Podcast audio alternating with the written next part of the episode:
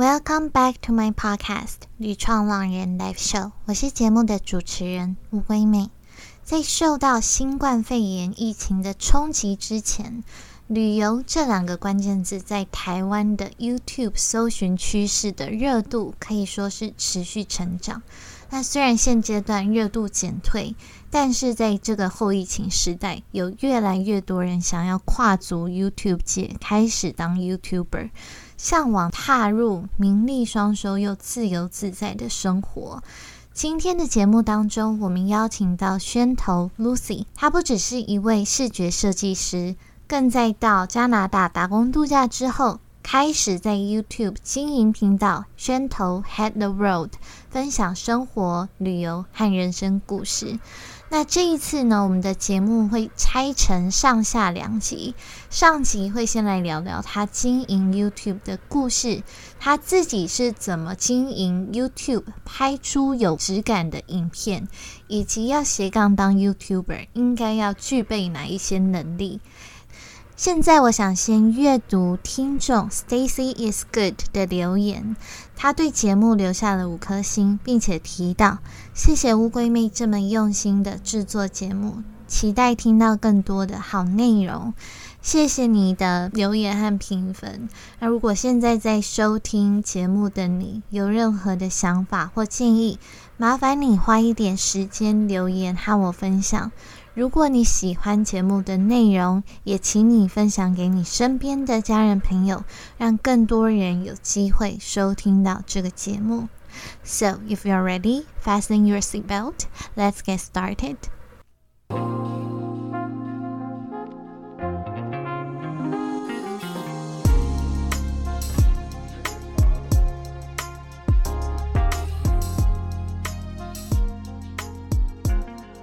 今天很荣幸邀请到旅游 YouTuber 宣头，那他本身的旅行经历非常精彩，旅行故事更像是电影中的情节，所以等一下就要请他来跟大家聊聊打工度假的旅程，以及他作为旅游 YouTuber 的心路历程。那我们请宣头跟大家打个招呼。Hello，大家好，我是宣头，我今年四月中刚从加拿大回来。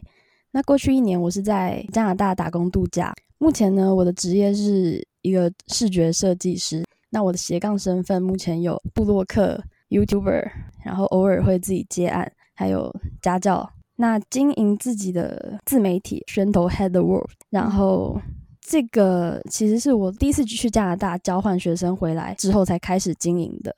那我的 YouTube 则是去年出发去打工度假前开始的。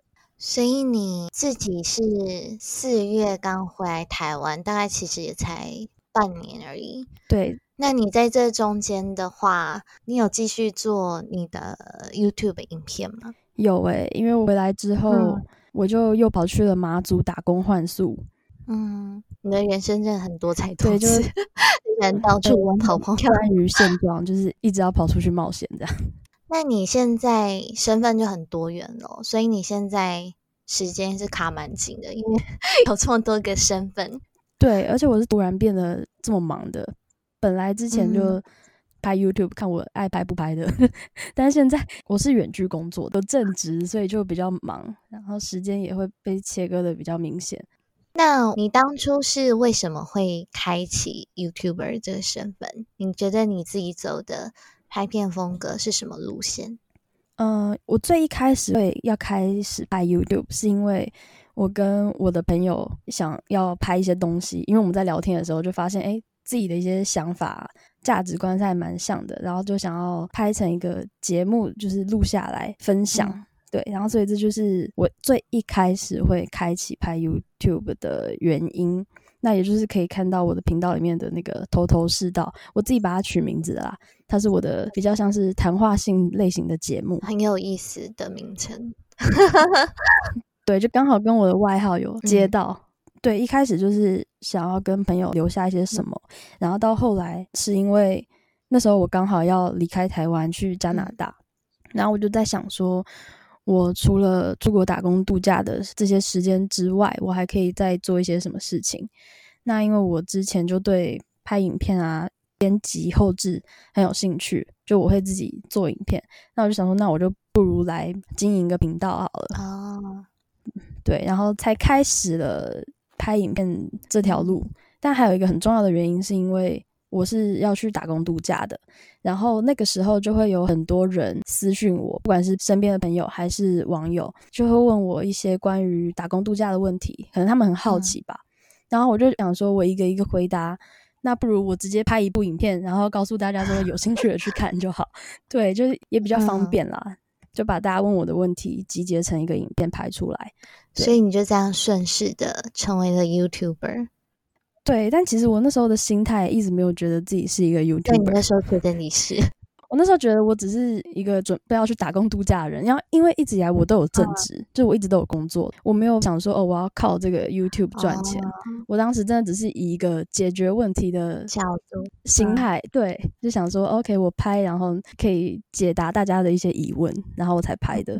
对，所以一直不觉得自己是 YouTuber，因为感觉 YouTuber 要固定产出一些内容，对，会有一些压力哈。对，然后我没有，我就是哦，想到这个就拍这个，那想到别的就去拍别的，这样。其实这样也很不错啊，你就可以比较轻松，心里会比较没有负担啦。对对对，对对对。嗯，所以你那时候一开始就已经抓到说你要走什么样的路线了吗？还是还没有边摸索这样？算是边摸索吧。嗯，对。你现在拍到。应该也蛮多支影片的，你觉得你的风格算是什么样的路线？我自己觉得我的风格就是那种市井小民的亲切风格吧。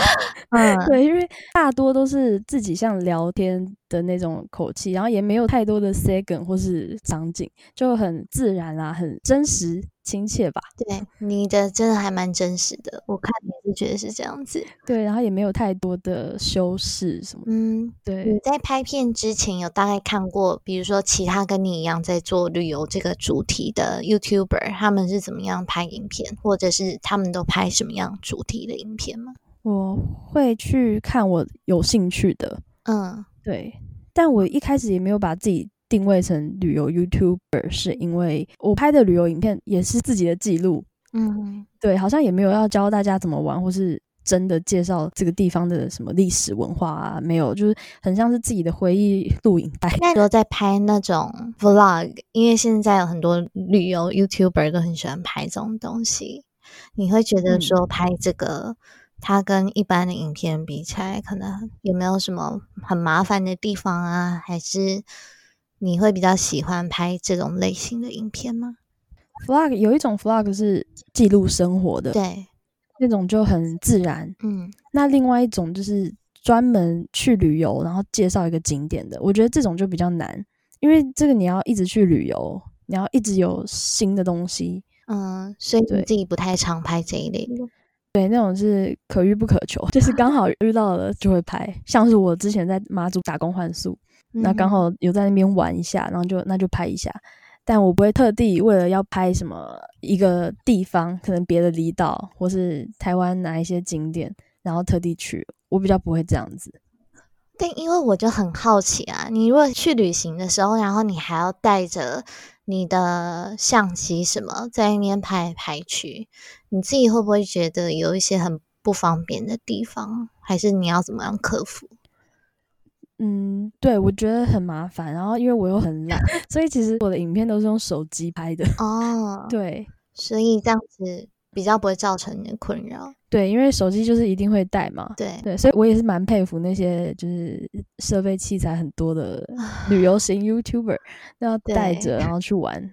厉害，我也觉得很佩服。对，每次想到就觉得啊累了。对，我是 手机型 YouTuber。没关系，我相信也是有人会有这个疑问，这样，那大家就知道哦。如果要走蓝骨头路线，要走哪一种？对，如果要走。比较耗时的路线，那你就真的要带着相机到处跑。对啊，嗯，不过你是如何去发想你 YouTube 影片的主题？然后你在这个过程当中是怎么找到自己的 style？嗯，发想影片主题就看大家那时候最多人问我什么问题，我就来拍这个。对，所以那时候第一支影片，我跟我朋友在聊岩壁。是因为我们俩都有相同的经验，然后有一些看法，我们觉得诶可以分享给其他人知道，所以才拍了那一部。所以那时候拍了岩壁。嗯那下一支影片的话，我没记错，应该是我拍申请加拿大打工度假到底花了多少钱。对，因为那时候就也蛮多人好奇，蛮多人会问的，所以我就拍了这一部。然后后来就隔了有点久了，应该是我拍讲在国外打工度假的一些真实嗯面。对，就是揭露一些很精彩的事。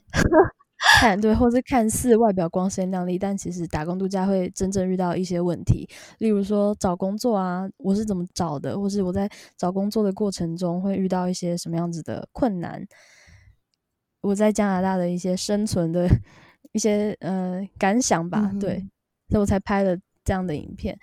对，所以后来就算是没有什么太多的计划，或是花太多时间在发想主题，因为真的就是我真的很想分享的事情，我才会拍。嗯对，嗯所以你也没有特别说去宣传的影片，只是你偶尔可能会在一些社群啊里面分享之类的。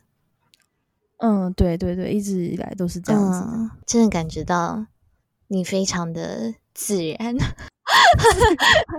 对，往自然的路线去走。对，就可能我就是走一个自然对。有一些 YouTuber 就很在意点击率啊，尤其是越到后面的时候。嗯，对啊。但那样的话，就会无形之中给自己造成一个压力。当然有好有坏啦。好处就是嗯你会想要鞭策自己嘛，有个目标。对，但是坏就是你可能会被数字绑架，然后做不到的时候会有得失心很重。对，那我就是尽量让自己不要去，以那个为重心，不然真的会歪的初衷。因为我的当初的初衷就真的只是跟朋友想要留下一些记录，然后解决大家的嗯问题。因为我就是看过一些 YouTuber，他们可能一开始是走某一些路线，然后结果后面因为数字的关系，就可能要拍出很多观众想要看的，但可能越来越偏离他的初衷，我就觉得，好像有点可惜。嗯，你是说谁？会不会太激励？所以我们之下，好好，突然我变主持人，大家变听出来检举我。突然我访问你这样。对，OK，嗯，那你自己拍一拍，拍到现在，你可以列举几个必要的条件或者是小技巧，因为可能刚开始的 YouTuber 对这一方嗯面比较没有概念。嗯，首先我自己会觉得，如果要让一支影片显现出它的质感，其实不需要太多的技巧。我自己是学设计的嘛，嗯所以我对画面会有一定的要求，还有就是在后置的时候用的一些字体啊、颜色。嗯，其实如果要给想要刚开始拍 YouTube 的人建议的话，然后可能自己又不是学设计的，那我觉得可以掌握几个要点。嗯，第一个呢，就是你的画面的色调有没有一致？画面的色调有没有一致？你是说，比如说，有的人会走暖色调，有的人会走冷色调，这样子的这种意思吗？对，然后像是你后置的时候用的字体的颜色啊，嗯会不会太多太复杂了？然后字形不是大家能接受的一些特别的字体。比如说有哪一些是比较不能接受的？你觉得？诶，好，例如说你拿一个新系名体好了，然后放很大，嗯然后还加了红色的外框，然后白色的字，黑色的，啊对 对对，这样对，这样看起来就会很花俏。那也只是举例啦，但如果有些很厉害的设计师，当然也可以把就是新系名体弄得很好看。嗯对，但是我这个是 for 就是如果一般大众的话，就是尽量颜色不要弄太多。所以其实字体也要配合你的影片是什么样的风格跟路线吧。嗯，对啊，对啊。嗯那像你自己比较亲民的风格，你觉得比较适合什么字体？黑体耶，就是黑黑体就是万无一失，就任何影片用黑体就给过。嗯 对，安全牌就基本分，不会太糟嗯的一个字体。对对，那在刚才讲的这些是后置的部分，就是如果嗯要让一个影片看起来 OK，对，那这是后置的部分。那另外的话，其实是如果你拍的画面是稳定的，然后收音干净，画质清晰，不要那边晃来晃去的，其实就差不多也有基本分了。嗯，你自己在拍影片的时候有另外去打灯光吗？哦，我自己是没有哎，因为我真的是走自然风嘛，就是采自然光。对对，哦，一切就是自然。因为我真的看过一些 YouTuber，哇，好几个灯在后面打，我们就觉得哇，真的好辛苦哦。哦，那个真的太专业了，我没有，我没有到那样子。对对，嗯，所以你觉得你自己目前拍到现在，如果走一个这样子的路线，会不会花很多的钱在设备上面？你问我的话，我当然是完全不会，因为你用手机拍，然后 对我用手机拍，然后我到很后来上上个月吧，我才有稳定器这种东西的，不然之前我也都是用手拿。对，然后麦克风我买了也没什么在用，就觉得好像对，就我真的不会花太多太多的钱去升级设备。嗯，我觉得最重要的还是你的内容拍什么吧。没错。因为别人不会因为哦你画质好好，所以我订阅你，会因为你拍的主题很有趣，你讲的题材是我有兴趣的，才会订阅你。对啊，嗯，内容为王还是真的最重要的。所以你自己觉得到现在的话，当 YouTuber 需要具备什么能力？我觉得现在这个时代啊，谁想当 YouTuber 都可以，因为其实你只要有拍摄的工具和一个可以剪辑影片的电脑就可以了。嗯，对。如果你是要自己做自己的影片，那你当然就是需要学会怎么剪片，就要有剪辑后置的能力。那再来就是你要有知道怎么可以表达出自己想法的一个能力，嗯，就是传递你想传达的东西的这个能力。然后还有策划跟执行的能力吧，因为一部影片的开始真的是要从脚本的诞生开始，就是你一定要有一个内容，你才会开始后面后续开拍的这些东西。嗯，所以你也是会把基本的，比如说起承转合，大概要讲什么东西，先把它写下来，然后再去背稿。或者是你自己有什么方式？呃，对，我的头头是道是这样，没错，我的头头是道都是有写脚本的，就是我可能我的影片标题是什么，然后我的开场是什么，然后接下来第一个问题、第二个问题，我要讨论的项目有哪一些，然后再来总结。嗯，对对对，会大概写一下啦，我没有打的太仔细，对，但是会大概写一下流程这样子。嗯。Podcast 就是没有一个影像，但我觉得它其实流程是有一些是相似的。对，其实我觉得蛮相似的，啊，因为像一开始看到乌龟妹寄给我的这个 Podcast 的访谈流程的时候，我就觉得哦，他的问题是列的很详细。那如果我要拍成影片就是我们两个来录一集，可能你来上我的头头是道之类的。那我其实也会像你一样这样子打哦，弟弟我会问什么，那下一题，然后再下一题这样子。嗯，所以其实这个流程是的确是蛮相似的。对，嗯，所以我觉得最重要的其实还是让观众感觉得到你有没有准备，然后自己也不要 对不起自己，有好好的去规划这样。对，有想过的感觉。你自己觉得一边旅行一边剪片的这个部分呢，你是怎么做到的？其实我就是一边旅行的时候抓空档来一边剪片，但是我常常旅行的频率 跟不上我剪片的速度，所以就是你知道，影片积了一大堆都没有剪，可能过了一年才剪。对啊，就是就是。嗯，然后太随性了。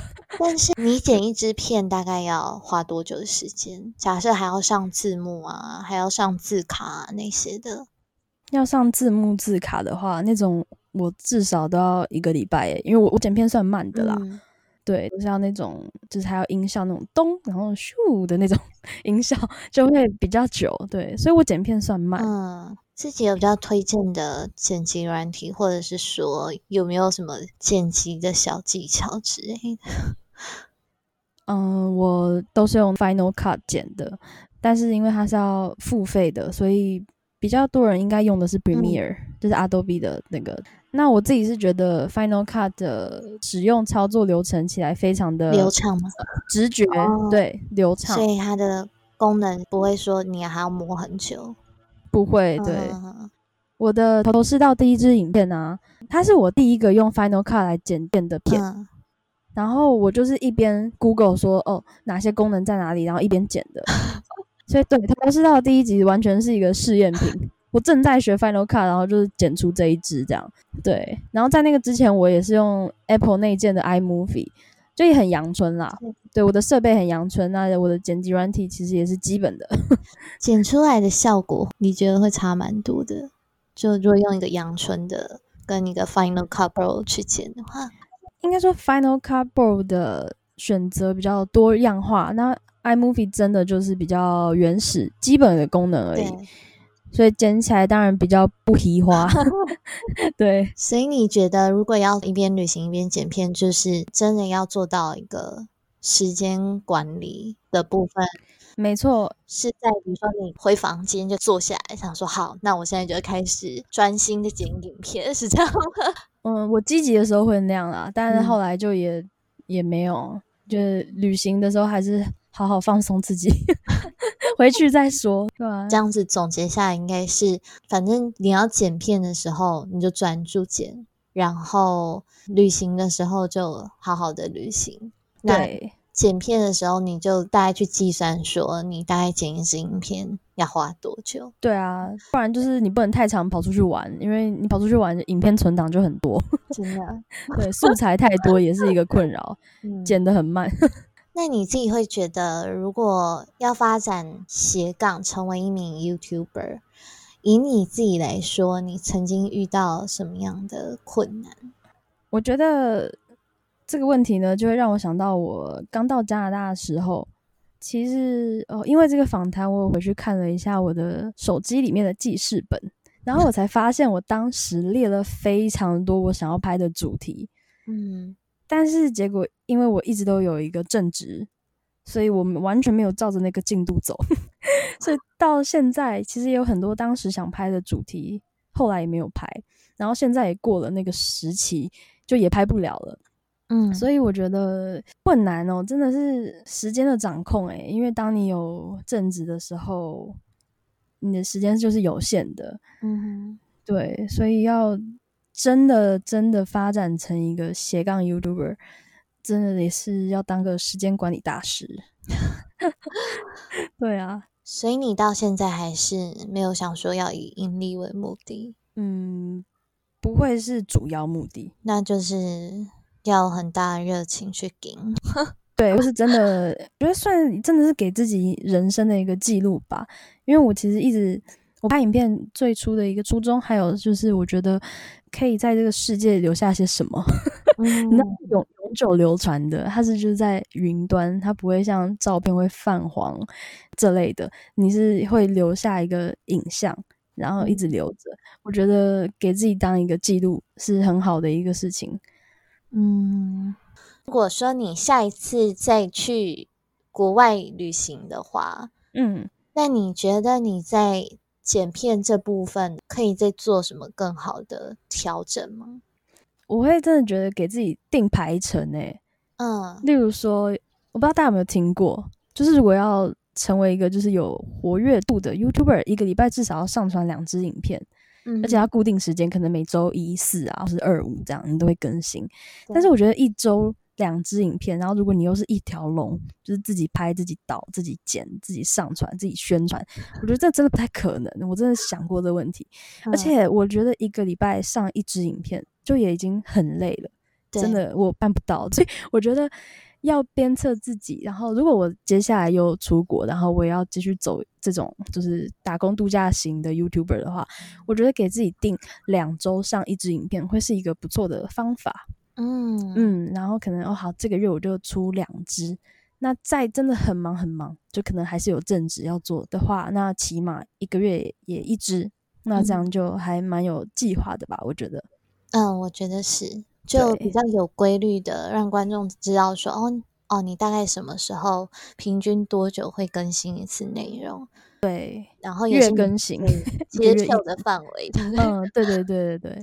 而且，如果你又只有自己一个人的时候，没错，就像你刚刚讲一条龙，其实那真的是 创作者一开始很辛苦的事情。对啊，什么都要自己来。对啊，所以你自己会觉得说，在疫情的影响下面，你就没有办法出国去拍影片的嘛？那可以做什么样的内容调整？嗯，我觉得就可以回到最初，就是拍台湾在地啊，一些离岛的旅游啊。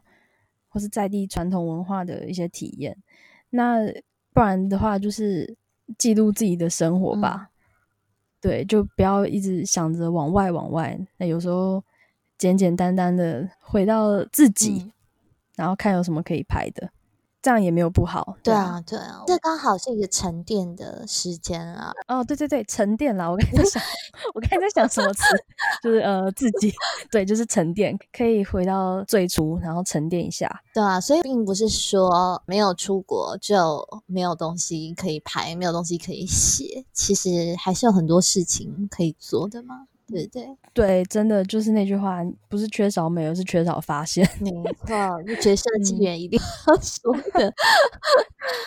那你自己觉得啊，你拍 YouTube 影片到现在，有没有什么影片是很感动的，或者是你会觉得哇，那支影片让我好印象深刻？嗯，感动的话，我直觉想到的有两支。嗯。那都还是蛮近期的影片，一个就是我办加拿大分享会的活动花絮的剪辑，对这部片我自己看的时候也蛮感动的。嗯，那另外一个就是比较私人诶，比较家庭一点的，就是我们家带我一个身心障碍的哥哥出去玩的影片，然后那支影片是出意外以来九年来第一次带着他出去，就是。在过去的九年，他只有待在家里跟去医院而已。那真的是头一遭带他出去玩，就这部影片比较印象深刻、感动吧。对啊，我真的很建议听众要去看，因为我真的觉得我自己看那支影片，其实也觉得很感动。对，嗯，但是也实现了可能哥哥的一个。愿望 也是你们对，然后也有也是我们自己的一个愿望，对啊，对。然后我觉得这个影片很难得，是因为这支影片不只是我要拍就可以达成的一支影片，嗯，因为它必须还要动用到我爸啊，我其他家人啊，愿意带着我哥出去玩，才有可能促成的，嗯。所以很难得，就是等到大家都有这样的意愿的时候，真的花了九年，嗯。对，九年哎，真的很不容易。对，然后有这样的想法的时候，我就觉得一定要去实践它。嗯，你可以大概跟我们讲说这两支影片的名字是什么？大概跟我们讲有什么关键词？这样。哦，呃，第一个分享会其实就打加拿大打工度假分享会宣头，其实这样应该就出来了。嗯。对，二个的话就是打宣头，然后圆梦之旅。对，OK。在这一集的节目当中，宣头和我们聊到几个重点。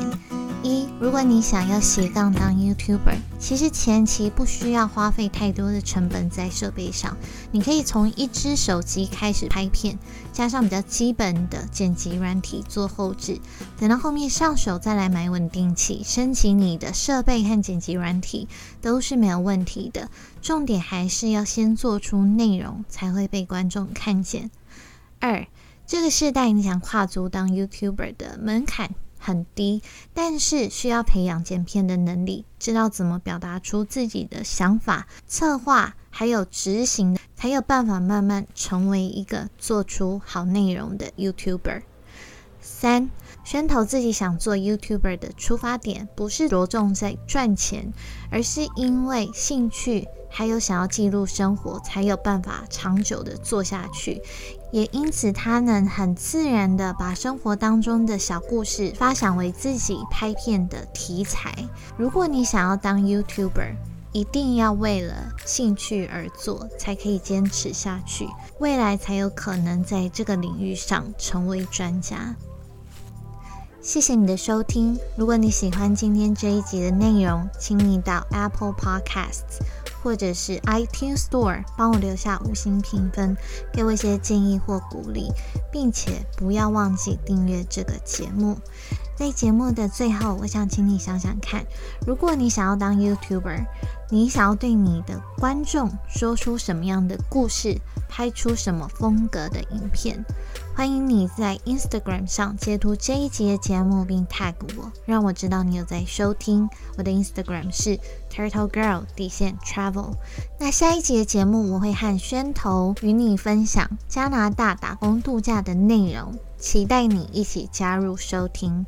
So live better, live with passion, and most importantly, live life on your own terms. Till next time.